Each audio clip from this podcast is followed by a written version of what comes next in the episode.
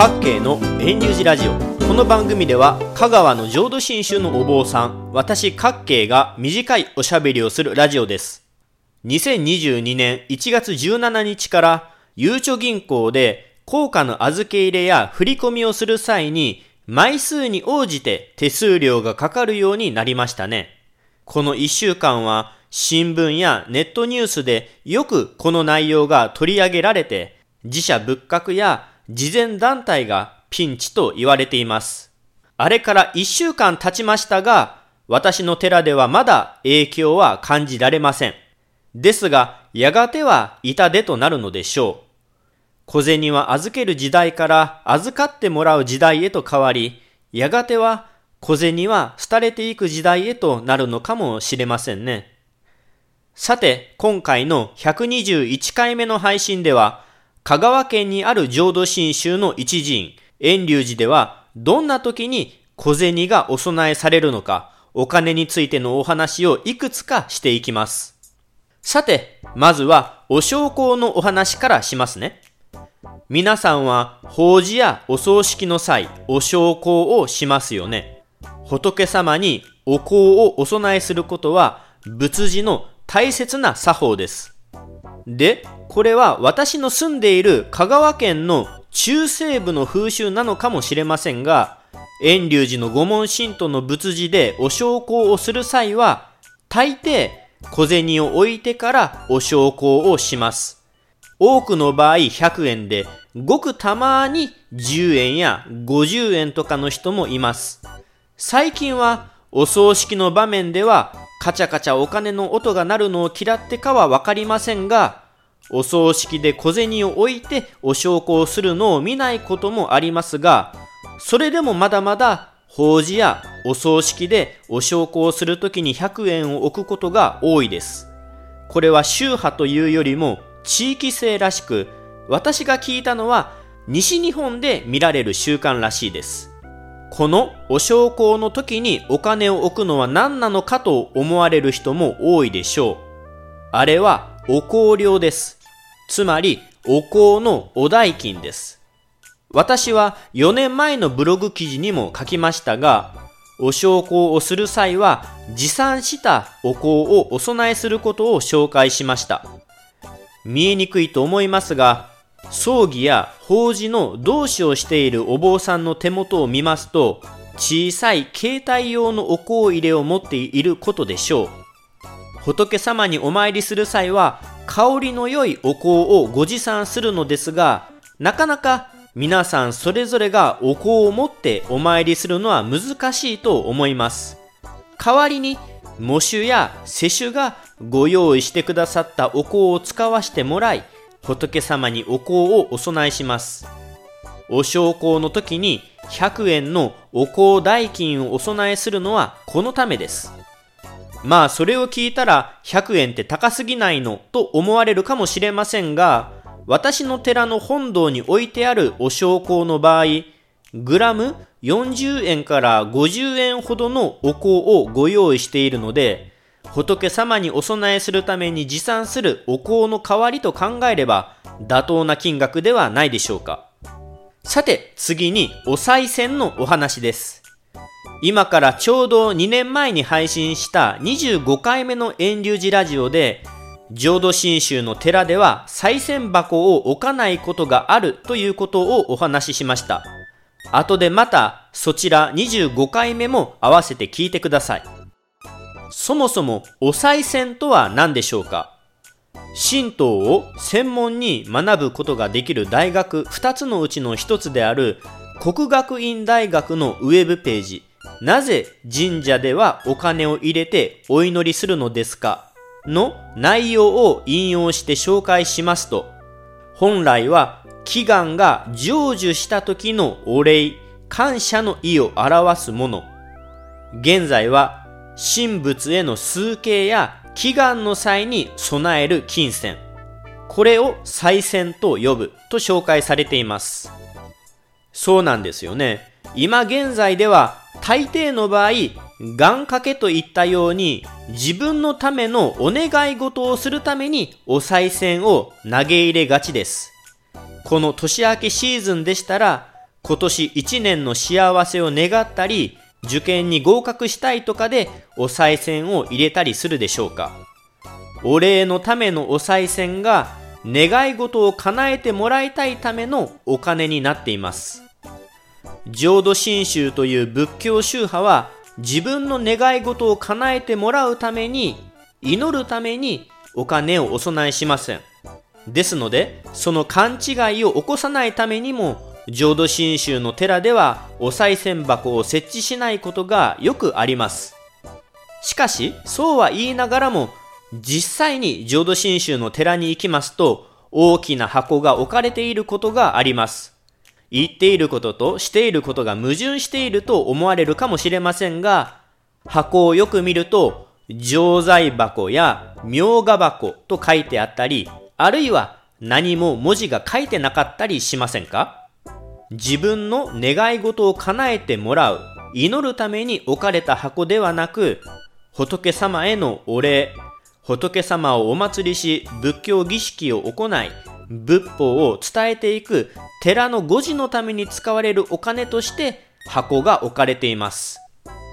多くの寺、また多くの神社では賽銭箱、錠剤箱、明画箱に入れられたお金によって誤字、維持に役立っています。さて、そのいわゆる再銭の金額ですが、これが今話題になっているゆうちょ銀行の硬貨預け入れの手数料に関係してくるんですね。特に氏子さんたちの支えによって守られている地域の町の神社、お宮さんにとっては死活問題になるのかもしれません。お賽銭の平均金額は皆さんも知りたいことでしょうが、これはなかなかよくわからないところです。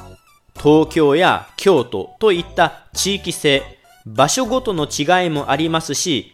全国からやってくる万人規模の大きな神社、地域の人がメインの小さな神社といった神社ごとの違い、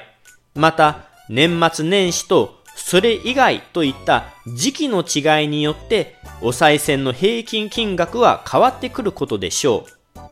試しに私がお賽銭の平均金額とインターネットで調べると一番初めに株式会社 A チームの記事がヒットしてその金額を見ると初詣の平均金額は605円となりましたと紹介されていました。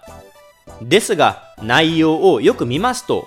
賽銭箱に入れた金額ではなく、おみくじ、お守り、お札といった縁起物を購入した金額のことをお賽銭に含めています。他にもネットで調べても、どれもこれもアンケート調査結果で、金額が150円から2000円ほどとかなり幅があり、賽銭箱を実際に設置する神社が発表している賽銭箱の平均金額というのはありませんでした。私の想像ですが、おそらく1円玉、5円玉、10円玉がかなり多いと思います。浄土真宗本願寺派のブログ記事を見ますと、ある神社の宮司さんが初詣のお賽銭1人当たりの平均額を調べると6円であったことが書かれていました。6円の理由は様々でしょう。箱の中身は見えないので、自分が1円や5円や10円で神頼みしても、周りの人にはバレないので気が楽という人もいるでしょう。または5円の語呂がいいとか、穴開きのお金は先が見通せて縁起がいいとかの理由で5円玉にすることもあるでしょう。または一人一人ではなくて家族全員分でこの金額とまとめてお賽銭をすることもあるでしょう。そんな風にして一人一人の平均金額が減るのだと思います。6円は極端に低い意見ですが、実際のところ平均100円は言っていないと思います。その理由は私がつい数日前献血に行ってきても感じたことです。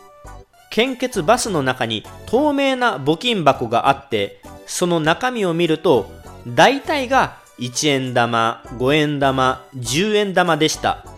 スーパーやコンビニといったお店のレジ横に置かれている募金箱とはまた感覚が違うようにも私は思えるのですが、入っているお金の種類は同じように感じました。見えるボランティア募金箱でも1円、5円、10円玉が多かったので、中の見えないお賽銭箱もそんなもんじゃないのかなと思うところです。また最近見たニュースでは、盲導犬協会の話がありました。それによると、募金は1円や5円の効果が多いこと、1円玉を中心とした小銭が多いことが紹介されていました。浄土真宗の寺である香川県の遠隆寺では、俗に言うお賽銭と言われるお金もあまりないので、ゆうちょ銀行の効果取扱手数料の変更に対して、まだ大きな痛手となっていませんが、その他の仏教宗派や観光寺院、神社、慈善団体といった1円玉、5円玉、10円玉が多く入れられるところは頭を悩ませる問題なのでしょうね。特に1円玉は何枚あっても手数料の方が預ける金額よりも高くなるので困ったもんですね。以上で2022年1月25日の配信お寺にまつわる効果小銭についてお話ししました。各系のラジオはここで終了します。来週もまた聞いてくださいな。ポッドキャストでも配信していますので、iTunes などのアプリでレビュー、評価、登録してくれたら嬉しいです。余談ですが、実は遠隆寺にも2019年秋から本堂前に錠剤箱が置かれるようになりました。願掛けをするためにと思われてはいけないので、これまで要望があっても設置しなかったのですが、2019年に東京にお住まいの方が形の残る寄進をしたいということで、ご相談の上で錠剤箱を設置することとなりました。ですので、箱には錠剤と寄進者のお名前が書いてあります。遠隆寺ほどのお参り規模では、設置費用の元を取るには100年はかかるでしょうが、おかげさまでお参りに来られた方の中からは、お寺に来てお堂に手を合わせる時にお供えするところができてよかったですと喜ばれています。ちなみに、ここまで聞いてくれた人へのこぼれ話として、どのお金の種類が多いのかちょこっとお話ししますね。正月三が日に箱に入れられた種類で一番多かったのが100円玉で全体のおよそ半分ほど。次に10円玉。次にほとんど同じ割合で5円玉と50円玉。1円玉は4枚でした。ありがたいことに毎年同じ人だと思いますが、500円玉1枚と1000円札が1枚入っています。その500円と1000円もあって遠隆寺の初詣での一人当たりの平均金額はおよそ50円から70円ほどというところでしょうか。地方の一寺院で母数の少ないデータですからあまり参考にならないでしょうがそんな結果です。大切に寺院誤字のために使わせていただきます。ちなみに遠隆寺では毎年正月三が日に本堂の縁にお焼香台を設置していて、皆さんお焼香をするときに、お焼香台にお香料として100円をお供えされていました。2019年の錠剤箱を設置するようになってからも、錠剤箱の前にお焼香の台を置いているんですが、皆さん箱にお金を入れるようになって、100円玉がぐっと減って10円玉、5円玉、50円玉がぐっと増えました。やっぱり中が見えるというのは重要なのかもしれませんね。